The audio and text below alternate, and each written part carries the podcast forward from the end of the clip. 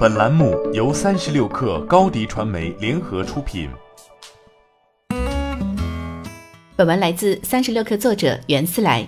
世界首富的宝座不再是硅谷大佬了。股价下跌百分之一后，贝佐斯的身价不敌 LV 母公司 LVMH 董事长贝尔纳·阿诺特，被挤到了富豪榜第二位。他们二人的财富差距并不大。阿诺特资产为一千一百七十亿美元，贝佐斯身价一千一百五十六亿美元。曾经的榜首比尔盖茨捐出了三百多亿美元做慈善，所以位居第三多年。当然，他的资产仍超过了千亿美元。巴菲特和扎克伯格位列第四和第五。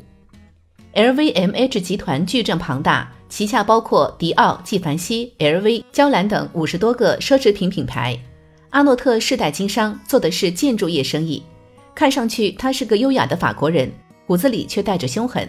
这个野蛮人热衷于蛇吞象的收购狙击战。阿诺特野心勃勃，接手家族企业后不久，他就抵押公司，用四亿法郎的低价吃下当时摇摇欲坠的纺织集团布萨克。他看上的正是集团中的迪奥。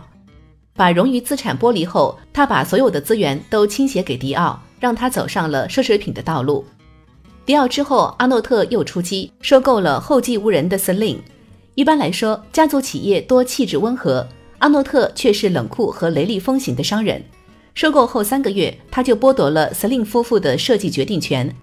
当然，阿诺特也有极高的审美素养和精准毒辣的眼光。斯林在他的操盘下并没有掩去光辉。对 LVMH 集团的收购，更是一出门口的野蛮人在时尚界的翻版。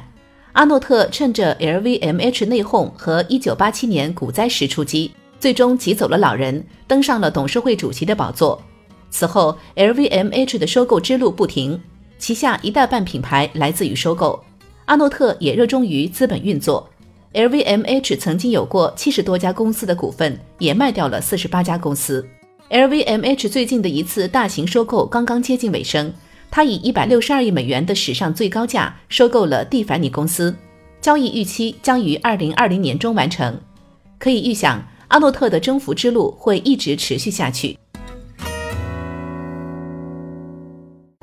欢迎添加小小客微信 xs 三六 kr 加入克星学院，每周一封独家商业内参，终身学习社群，和大咖聊风口、谈创业，和上万客友交流学习。